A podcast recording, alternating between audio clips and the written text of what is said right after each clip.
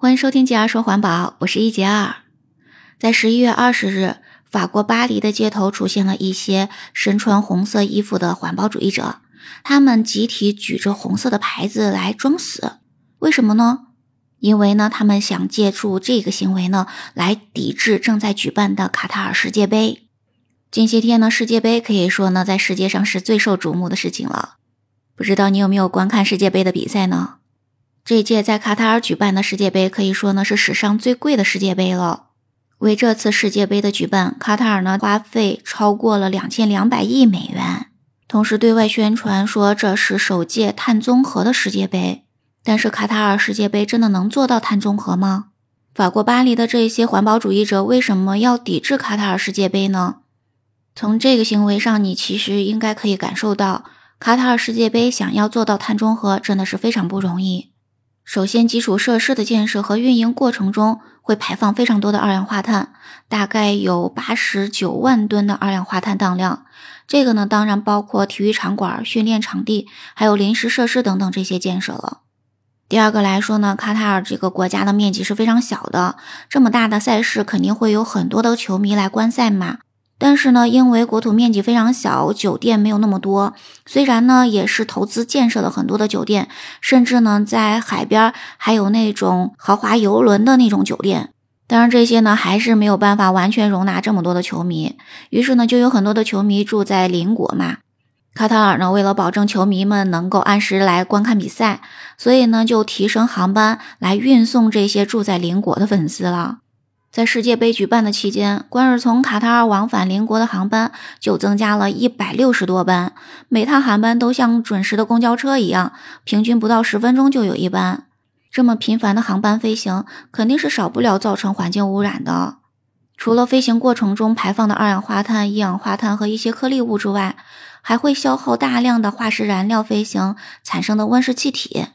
那么这些温室气体呢，大概就相当于一百八十八万吨的二氧化碳当量。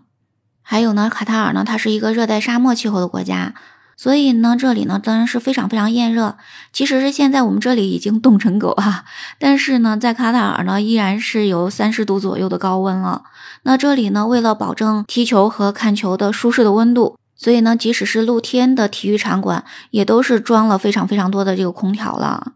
那这些空调呢，不可避免的是排放出更多的二氧化碳呀。另外还有海水淡化的问题，因为呢，卡塔尔呢是在沙漠的地带嘛，在这里呢几乎没有一条完整的河流和淡水湖泊，所以呢，他们所需要的淡水多数都是来自于海水淡化的。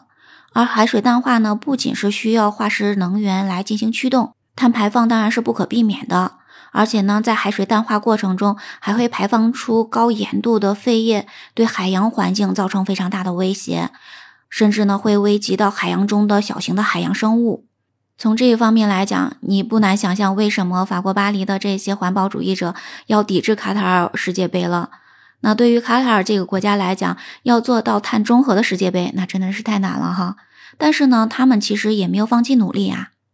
就从场馆的建设来讲，在这次赛事中最主要的一个场馆叫做卢塞尔体育场。它在建造的时候，绿色环保的理念就贯穿于设计和施工的全过程。这个项目呢，它采用了多项的环保节能技术，大量的回收可以使用的材料，而且呢，跟传统的体育场建设项目相比呢，卢塞尔体育场建设的时候还节约了百分之四十的淡水呢。建造使用的材料也都是非常环保的材料，在保护球场免受风沙侵袭的同时，还为草场草皮的生长提供了足够的光线。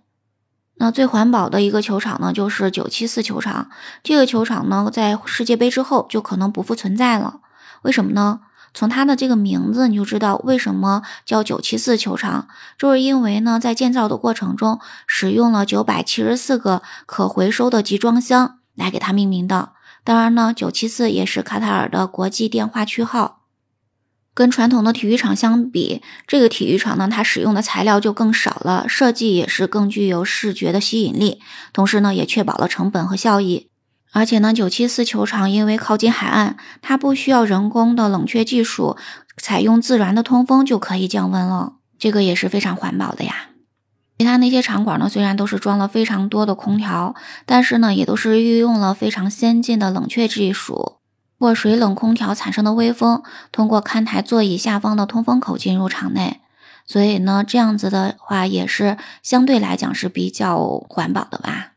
当然呢，因为空调肯定用电量比较大嘛。虽然卡塔尔这里呢产气比较多，但是呢，因为天然气也是会产生一定的污染，所以这届世界杯所使用的电能，多数呢都是我们中国承建的在卡塔尔修建的光伏电站。这样的话，使用呢太阳能的电能就可以减少很多的污染了。另外呢，这次比赛的出行，卡塔尔呢也是非常倡导公交绿色出行的。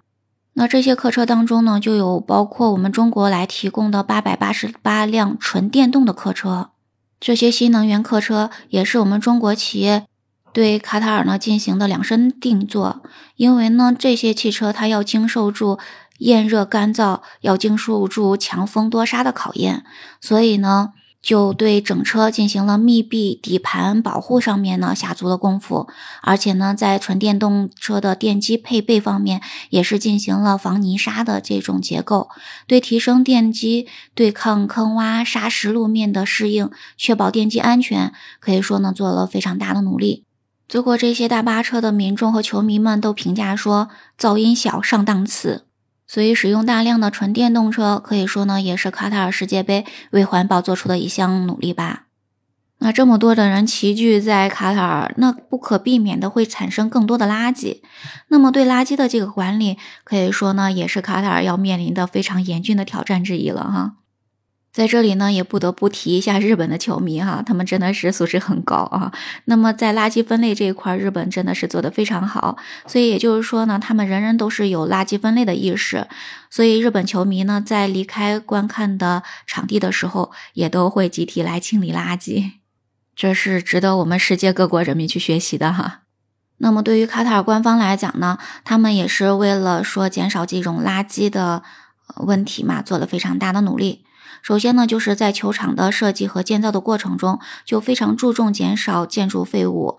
尽可能呢把它们都回收利用。而且呢，在球场投入运营之后，要最小化的产生各种的废弃物，把这些垃圾呢进行分类的隔离、回收，并且循环利用。同时呢，也是不断的持续通过对公众的教育和活动的宣传，来提高住宿、餐饮和商品部门的环保管理意识，尽量呢减少各种的垃圾的出现。而且在比赛期间，卡塔尔呢还尽量呢去回收球场和球迷餐饮区产生的各种的垃圾，把它们都得到回收之后制成堆肥，或者呢把它们转化为可再生的能源。通过这种种的措施，我们也可以看出来，卡塔尔官方也是非常努力的来希望这一次世界杯能够做到一个碳中和的世界杯。虽然呢，还有很多的科学家和环保组织都在质疑卡塔尔世界杯是不是真的能够实现碳中和，但是呢，他们已经为此做出了非常大的努力。我们只能期待他真的能够做得到吧。对此你有什么看法呢？在评论区跟我聊聊吧。我们今天的分享就到这里了，感谢你的聆听，期待你的关注、订阅、点赞哦。我们下期节目再见，拜拜。